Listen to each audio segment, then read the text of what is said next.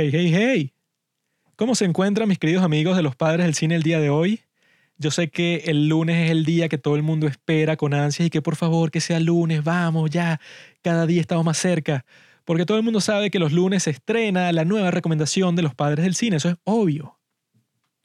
Sin embargo, la recomendación del día de hoy es un poco inusual porque esta semana le tocaba al muchacho que todos ustedes conocen, Pablo. Era semana de Pablo Recomienda pero él se siente un poco indispuesto, su cuerpo ha tenido problemas técnicos y no está apto para grabar, y por eso el día de hoy estoy yo aquí para satisfacer su deseo por una recomendación. Estoy reemplazándolo. Como ya habrán visto en el título de este capítulo, el día de hoy quiero hablar sobre la farsa de las clases online. Ya solo con ese título pueden saber cuál es mi opinión sobre el tema en general. Y déjenme decirles que así como que directamente, yo pienso que las clases online son un teatro, son una simulación, son una farsa, son un placebo. No sirve de nada. Más directamente, el ejemplo que, estuve pensando el día de hoy fue que, digamos que tú tienes una enfermedad súper grave, Dios no lo quiera, te enfermaste de algo así que te causa dolor todos los días, todas las horas que estás despierto, estás en agonía, ¿no? Y ponte que los doctores dicen y que, ah, este muchacho, bueno, no va a sobrevivir, no tiene posibilidades, así que lo que vamos a hacer es darle analgésicos para que no sienta dolor durante el tiempo que le queda de, vida, que no sabemos cuándo será, ¿no? Pero bueno, por lo menos para que no sufra, vamos a darle estos analgésicos que no curan su enfermedad, pero por lo menos no siente dolor. Creo que ese es el caso con las clases virtuales, pero exactamente así, debido a que no sé cuál será la experiencia de las personas que escuchan, porque nos escuchan personas de muchas edades distintas. Yo estoy hablando aquí desde la perspectiva de la educación universitaria, desde la educación superior, porque si tú eres un estudiante de primaria o de secundaria, yo creo que tú piensas como que, bueno, clase virtual o clase presencial me da igual porque yo estoy perdiendo el tiempo en mis clases. O sea, yo creo que no he conocido a nadie, a excepción de unos cuantos nerds, que en realidad les gustaba la secundaria, o sea, que les gustaba esa experiencia de estar sentado ahí en un salón todo el día, que las cosas que te enseñen en realidad no tengan ningún valor práctico porque te están enseñando con unos libros que se escribieron hace, no sé, 5 o 10 años, cuando las cosas en este mundo de hoy, por lo menos en el siglo XXI, están cambiando, que si cada dos años ya las cuestiones que tendrías que aprender son totalmente distintas, ¿no? Entonces, la escuela obligatoria, ¿no? Primaria y secundaria en realidad es como que para aprender a socializar, o sea, no tiene mucho valor educativo, pienso yo, ¿no? Esto es desde una perspectiva de la educación universitaria, que ustedes habrán notado que en el caso de las clases virtuales la calidad baja pero completamente, o sea, el estándar de evaluación, la forma en que se desarrolla la educación en este contexto, es totalmente deficiente. Solo comparémoslo con la educación presencial. Tú tienes que ir a la universidad, pienso yo, o sea, es mi perspectiva, no tratando de convertirte en un empleado, porque hay muchas personas que dicen y que, ah, bueno, si estudio esto y voy con este título, me contratan en tal sitio. O sea, ese puede ser un objetivo, obviamente que nadie, nadie se quiere morir de hambre, todos queremos ganar mucho dinero. Eso yo creo que es un hecho para todas las personas. Sin embargo, hay mucha gente que ve la educación universitaria como un medio para un fin, ¿no? O sea, que dice como que, bueno, voy, no, no me gusta mucho, lo más probable es que sea infeliz durante toda mi vida porque estoy haciendo esto de una forma muy pasiva, ¿no? O sea, estoy escogiendo qué es lo que voy a estudiar, en qué me voy a especializar, pero en verdad no me gusta, o sea, lo estoy haciendo, ni sé por qué lo estoy haciendo, básicamente. O sea, esa es la perspectiva de mucha gente, pero yo pienso que las universidades, y así era en realidad en el origen de las universidades, tú no estudiabas nada en específico al principio, sino que tú veías toda esta clase de materias distintas, o sea, te volvías familiarizado con todo tipo de temas de, de, los clásicos de Roma, de Grecia, o sea, con las grandes joyas básicamente de la cultura mundial. O sea, esa era el objetivo, por ejemplo, cuando John Adams, que fue uno de los padres fundadores de los Estados Unidos, cuando él fue a Harvard, tú te graduabas de Harvard y ya, o sea, eso no existía ninguna clase de especialización, sino que era una educación general para un joven que después quería hacer cualquier cosa. Ya, ya después tú en el terreno te especializabas como tal. que su caso fue que él quería ser abogado y después de eso, bueno, tuvo que trabajar varios años con un abogado en el terreno como tal, pero su educación en Harvard era para enseñarte a pensar, enseñarte que tú luego de graduarte de ahí en tu vida diaria vas a ser capaz de procesar todas las cuestiones que veas, o sea, todos los acontecimientos que te encuentres, los vas a experimentar de una forma totalmente distinta por haberte educado ahí, ¿no? O sea, eso es como que una forma mucho más rica de ver la educación superior que simplemente ah, que tú vas para que con ese título se lo muestres a alguien y esa persona te contrate, ¿no? Obviamente que el mundo de hoy es muy distinto del que vivía John Adams, sin embargo, yo creo que el mismo principio aplica por lo menos para las carreras que son como que de pasión, ¿no? Pongo el ejemplo que si mi propia carrera, filosofía, o una carrera como letras, en donde eso, tú estás aprendiendo a ser escritor, o una carrera como artes, ¿no? Esas son carreras que uno supone que tú no estás esperando que nadie te contrate para ser un artista, por ejemplo, un pintor, sino que tú estás esperando que lo que tú aprendas ahí, bueno, te sirva para toda la vida, tú tienes como que tus propios objetivos y esperas irlos cumpliendo poco a poco desde una visión más general, ¿no? De, de tu educación, pues, o sea, no estás aprendiendo un oficio como tal, no sé, carpintería, que te vayan a contratar solo por eso y ya. Sin embargo, yo he visto a esas personas, ¿no? Que normalmente están estudiando, pues, una de estas carreras que yo clasifiqué como carreras de pasión, por decir algo. son ese tipo de personas, yo creo que las pueden reconocer eh, muy fácil siguiendo este ejemplo, que van a publicar que si en Facebook o en Twitter y que ya comienza el nuevo semestre, preparándose para el sufrimiento, el infierno, tengo que ir para la universidad, ver clases, prepararme para el examen, ay, qué terrible. O sea, es como que esa actitud súper eh, adolescente, pues, o sea, como que de adolescente de película de los Estados Unidos, pues de secundaria, así como que, oh no, la profesora me va a regañar, oh, ¿qué voy a hacer ahora, amigo? Esa clase de gente que piensa que está viendo una película y que no se da cuenta que, que mira, tontito, tú escogiste tu carrera, ¿no? Y que tú estás consciente que nadie te va a contratar por ser filósofo. Entonces, mi amigo, si a ti no te gusta esto, estás perdiendo el tiempo aquí. O sea, 100%, eso es lo que yo pienso, esa es mi opinión.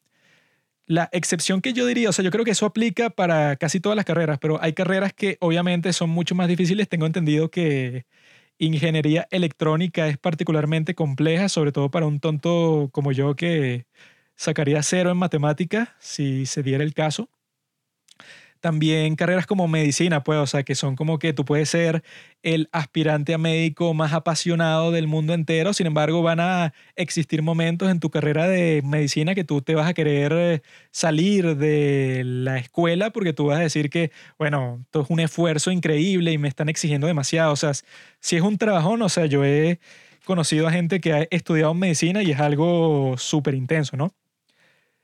Y esa clase de gente que les estoy diciendo que no sé, que todavía no tiene como que la madurez para tomar sus propias decisiones en la vida y para tomar responsabilidad por lo que han hecho. Esa clase de gente, por alguna razón, son la gente que está muy cómoda viendo clases virtuales. Esa es mi conclusión de ese argumento. O sea, como que esa clase de gente está muy cómoda en su casa viendo clases virtuales porque ven la universidad básicamente como un segundo bachillerato, como una segunda secundaria en donde tú lo estás haciendo porque no te queda opción. O sea, que esa es la forma más lamentable que un ser humano puede pensar, que no me queda opción. Estoy aquí obligado. ¿Por qué? Porque es obvio que las clases online, las clases virtuales, sobre todo cuando te agarran de sorpresa, o sea, que es una modalidad que tú ni siquiera tenías de plan B, sino que la tuviste que improvisar, los estándares de evaluación y los estándares a través de los cuales se dan las clases van a ser muchísimo más bajos que en el caso normal, ¿no? Que tú no puedes hacer un examen común y corriente en este caso porque tú no tienes manera de saber si el estudiante, bueno, no tiene otra pestaña abierta o no está buscando las respuestas en su teléfono o cualquier forma de que tú te puedes aprovechar del hecho que el profesor no está en el mismo sitio contigo, ¿no? Obviamente que un examen en la universidad, si está bien hecho y bien estructurado, es mucho más valioso para una persona, o sea, para probar que en verdad estás aprendiendo, que cualquier trabajo que te puedan mandar eh, para tu casa, ¿no? cualquier eh, tarea, básicamente. Pero la pregunta es esa, o sea, ¿por qué existen tantas personas que hasta el día de hoy siguen prefiriendo las clases virtuales? O sea, que yo pensé que ya para este momento, para el 2021, casi todo el mundo ya pensaría que, bueno, ya estoy cansado de esta basura de clases virtuales que no sirven de nada, o sea, que son la forma menos efectiva de aprender. Pero sigue existiendo muchísima gente que opta por esto. O sea, yo sigo un subreddit en Reddit que es de México gente de México que, bueno, que conversa de todo tipo de temas y hace poco hicieron una encuesta porque el presidente de México estaba diciendo que iban a volver a las clases presenciales, ¿no? Entonces la encuesta era para preguntarle a la gente si quería volver a las clases presenciales y la gran mayoría decía que no. Y decía que no, porque no, es que el país está muy difícil, el transporte, me puedo contagiar y tal y tal y tal. O sea, todo tipo de excusas para, bueno, para seguir estudiando virtualmente indefinidamente. ¿Por qué? Pienso yo, o sea, esa es mi opinión, o sea, si alguno de ustedes quiere em, conversar sobre eso conmigo, bueno, está la cuenta de los padres del cine Instagram, en donde nos pueden pasar mensajes por ahí. Pero básicamente es eso, o sea, tú quieres seguir en ese plan de las clases virtuales porque obviamente es mucho más cómodo y que si eso es verdad, o sea, si tú en realidad te decantas por esa opción es que a ti no te debe gustar mucho la experiencia educativa, sino que tú quieres simplemente pasar de la forma más fácil y con la mayor nota y cuál es la alternativa para hacer eso, las clases virtuales. Pero el subproducto que eso va a tener en el futuro, pienso yo, sobre todo para los profesores, que hay muchos que hasta el día de hoy, o sea, yo entendía eso en el 2020, cuando el riesgo de contagios por el COVID era muy alto y todas estas cuestiones que estaban pasando de que la gente pensaba que el COVID iba a ser la nueva gripe española y que iba a matar al 10% de la población, o sea que es algo que sería catastrófico, cataclísmico. Obviamente eso no pasó, o sea, ya en el 2021 ya eso no es una excusa, ¿no?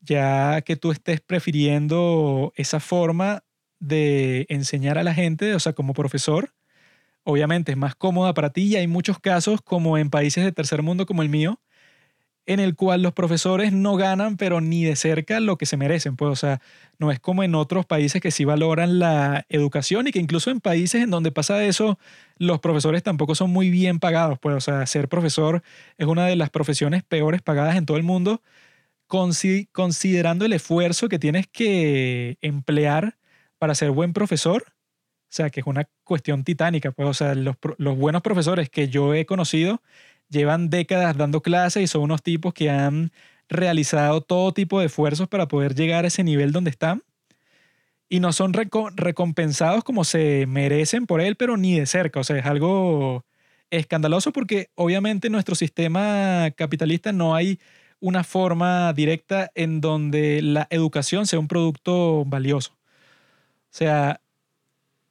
siempre ha sido como que difícil darle un valor, ¿no? A la educación, un valor monetario, o sea, que tú digas que esta clase vale 50 dólares, porque es como que más ambiguo que, que tú digas y que, ah, bueno, yo calculo el valor de este producto según el transporte, según los materiales, o sea, es algo más abstracto y por eso es que los profesores alrededor del mundo suelen ser mal recompensados por un trabajo que es uno de los servicios más importantes y más virtuosos que un ser humano podría emplear, ¿no? O sea, que tú quieras compartir tu conocimiento con el resto del mundo es algo súper valioso y súper necesario si quieres tener una sociedad que en realidad sea próspera. Sin embargo, esos profesores que no les están remunerando como debería eh, la institución para la que trabajan, muchos no están conscientes de que el subproducto el efecto secundario que eso va a tener es que la gente va a llegar un momento que va a decir y que, ay, ¿por qué carajo yo voy a ir a la universidad? O sea, ¿por qué me voy a inscribir en una institución cuando yo desde mi casa estudié perfectamente? O sea, todo el mundo que yo conocí estaba viendo clases virtuales, todo el mundo estaba aprendiendo, ajá, inscrito a la universidad y toda esa cuestión, pero ¿por qué? O sea, ¿cuál es el punto? O sea, si no van a reanudarse las clases presenciales, entonces ¿por qué yo debo tener necesidad de un profesor? ¿Para qué?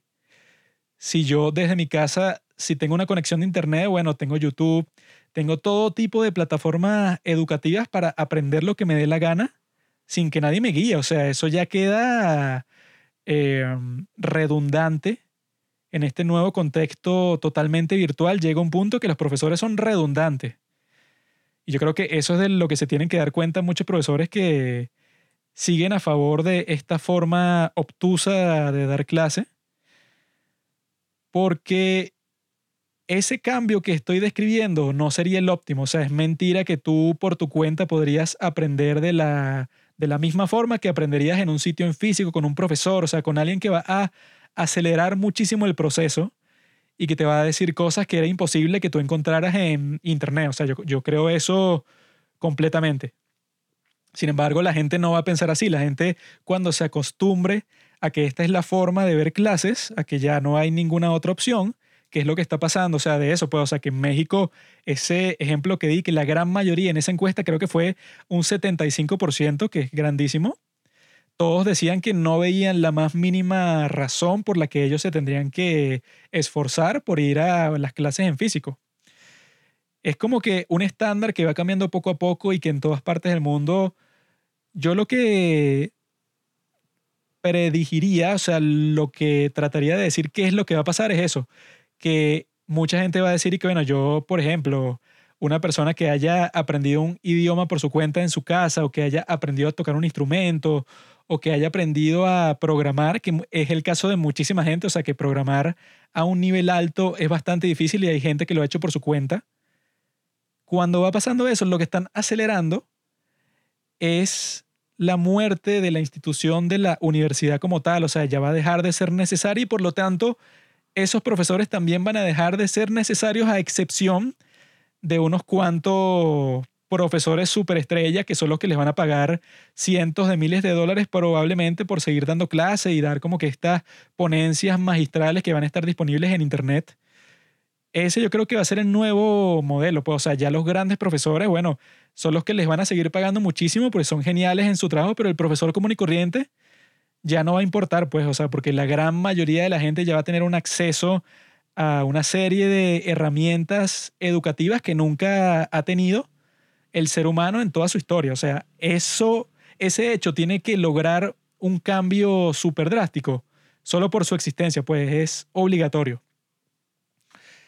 Y que mucha gente tampoco toma en consideración el efecto, o sea, que hace como que el contexto económico en donde estés, porque yo estoy seguro que Harvard, por ejemplo, que todos saben que es la universidad más prestigiosa del mundo, tendría que si plan B, plan C, plan D, tendría una plataforma súper moderna para las clases virtuales, para que si pasaba algo como el COVID, como la cuarentena, bueno, no importa, o sea, ellos saben que sus alumnos así no puedan ir para el campus, que muchos se estaban quejando porque eso, pues, porque les estaban cobrando el mismo precio como si fueran clases normales, que en Harvard te, te puede costar 50 mil dólares un solo semestre les estaban cobrando eso exactamente igual por ver clases desde su casa. Entonces, la gente en ese caso también va a decir que, bueno, yo no voy a pagar 50 mil dólares por quedarme en mi casa, o sea, es absurdo. Y que esas universidades, bueno, están preparadas para cualquier contingencia, obviamente, pero la mayoría de las universidades en todo el mundo no son Harvard. Ninguna estaba preparada para un cambio como este, pues, o sea, solo la gran élite, o sea, los que ya tenían una plataforma bastante desarrollada para que la educación virtual fuera lo más efectiva posible. Bueno, ellos sí estaban blindados, entre comillas, a que se diera un fenómeno tan nefasto como el que, el, el que representa todo esto que hemos estado conversando, ¿no? Hasta el momento.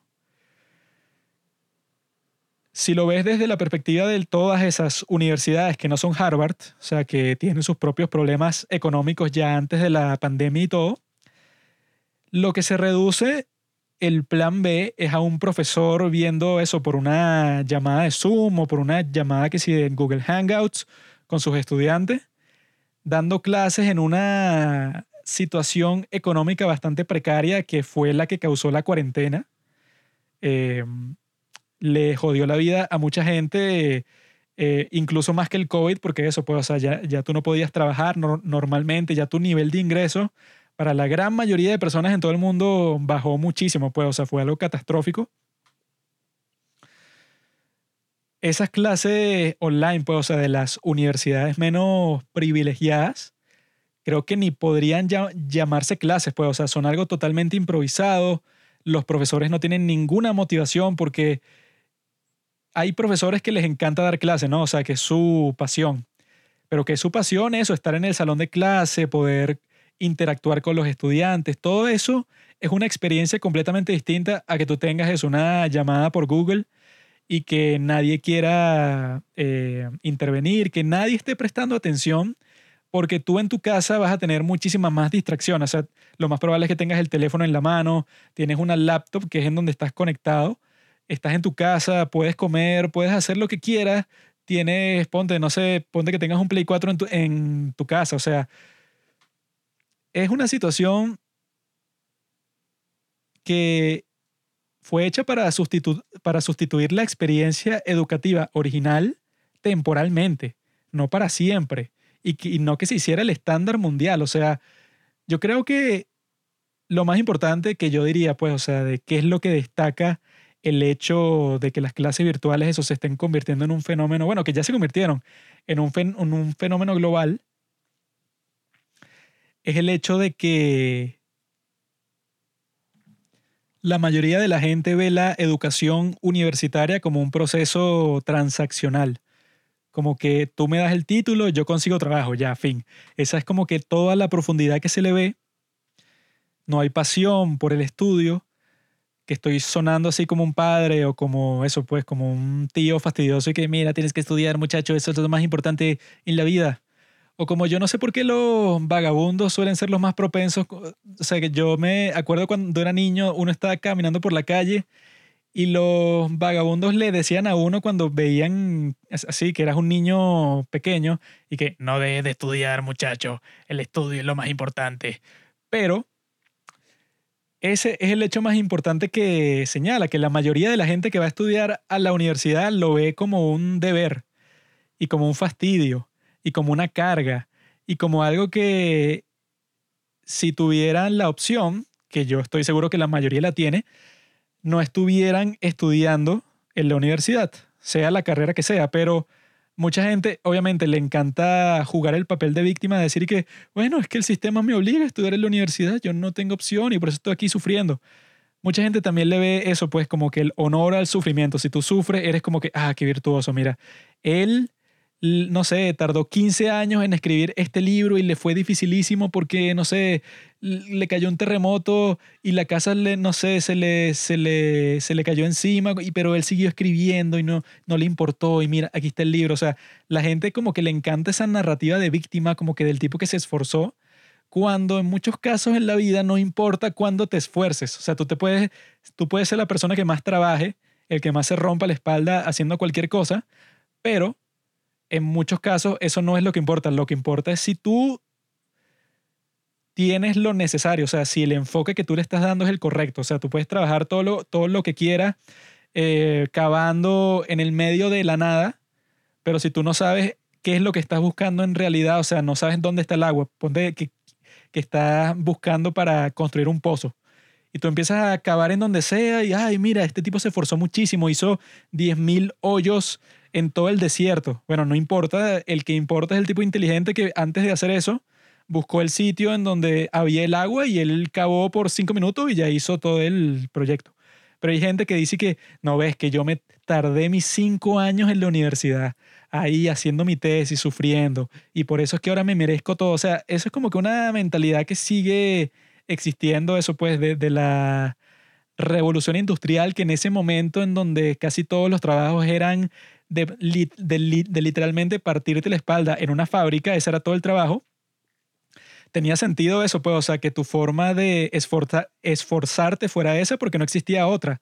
Era como que, bueno, aquí no hay ningún trabajo como que intelectual, todo es trabajo manual, todo es trabajo de dale, dale, dale, trabaja.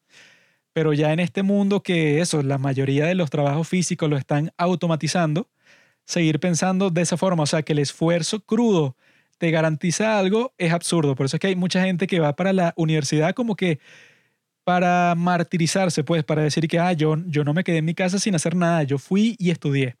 Cuando la universidad, eso, pre-revolución industrial, como dije con John Adams y tal, ese es uno de los padres fundadores de los Estados Unidos, pues, o sea, cuando esas personas iban para la universidad, esa gente estaba disfrutando todo el todo el proceso y se, se, se consideraban bastante privilegiados y que, ah, estoy aquí, tengo que disfrutarlo. Esto es algo que muy pocas personas pueden experimentar al máximo porque están que si plantando en la granja, pero yo estoy aquí estudiando, estoy haciendo lo que me gusta, pues, o sea, yo creo que esa clase de conciencia, esa clase de enfoque con respecto no solo a la universidad, sino aprender en general, que es lo principal, pues, o sea, lo principal es que tú quieras aprender por tu cuenta. Si tú ya tienes ese impulso en ti, ese deseo, que yo creo que mucha gente lo tiene, pero las estructuras sociales son como que tú tienes que ir a la universidad, es un esfuerzo, es algo que tienes que sufrir. Eso es lo que piensa mucha gente, pero que en realidad eso, pues, o sea, tú deberías amar ese proceso, o sea, debería gustar porque es algo que tú te estás preparando para hacer el resto de tu vida, ¿no? Sea lo que sea. Y yo creo que el fenómeno eso, pues, de que mucha gente prefiera ver clases virtuales así en cuanto a lo que se refiere a la educación superior, señala principalmente a eso, pues, a ese aspecto transaccional en la educación superior que yo creo que poco a poco se va a ir erosionando. O sea, yo creo que poco a poco la gente va a decir que yo no necesito un título universitario para nada. Obviamente para cosas así súper técnicas como es la medicina, la ingeniería, cosas que necesitas y quieres que sea gente profesional, eso pues que no pueda cometer casi ningún error porque es algo demasiado importante. O una persona, no sé, que está que si construyendo un puente, no sé quién construye un puente, pero esas personas tienen que tener un estudio bastante riguroso para que, para que la sociedad funcione. Pero la mayoría de trabajos no son ni construir un puente, ni, ni operar a una persona. Por eso es que, pienso yo, y eso va dirigido a todos los que piensan que la educación virtual, claro, sí, puede ser el futuro de la educación superior. Y bueno, para todos los que piensan eso y los que quieren mantenerlo, eh, den la, la, excusa que den, den la excusa que, que no, bueno, eso pues, de que es como que ese placebo, ¿no? Es el efecto placebo de que tú sigues viendo clases cuando en realidad no estás haciendo nada, estás perdiendo tu tiempo. Yo creo que una persona, eso pues, con el acceso suficiente a información, gasta su tiempo mucho mejor estudiando por su cuenta. Eso es lo, eso es lo que yo pienso. Y que el efecto secundario, que yo digo que muy pocas personas están tomando en cuenta, es ese, pues, el efecto de que ya la gente diga que las universidades no son necesarias y que ya está pasando en muchos sectores. En muchos sectores sobre todo de empresas de tecnología que tienen que ver con programación, ya no están exigiendo un título, sino que están diciendo y que, bueno, cualquier persona que yo vea que tenga el talento para pasar este examen, como hacen que si en Google, a mí no me interesa que tengas títulos, tú vas, eso, te, te podemos contratar sin ningún problema. Eso está pasando en todas partes del mundo y en todo tipo de ámbitos. Entonces, queridos amigos, los que sigan transitando ese camino tienen que estar conscientes de que se están disparando en el pie. O sea, si son gente que depende de ese ingreso, pues, o sea, si son gente que han dedicado su vida a ser profesores o a cualquier otra labor que tenga que ver con una institución universitaria, yo creo que el COVID puede ser el último clavo en el ataúd de estas instituciones de educación superior.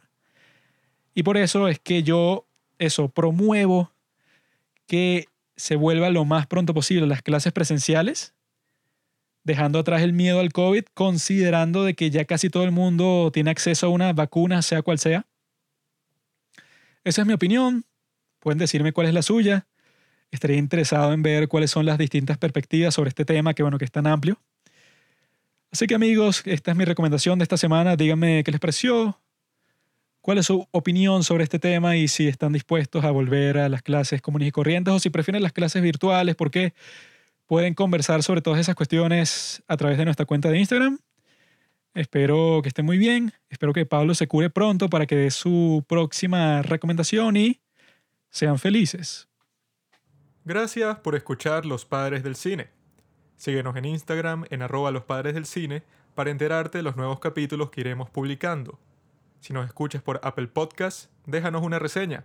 Si no, disfruta escuchándonos en todas las aplicaciones por las que puedas descargar podcast.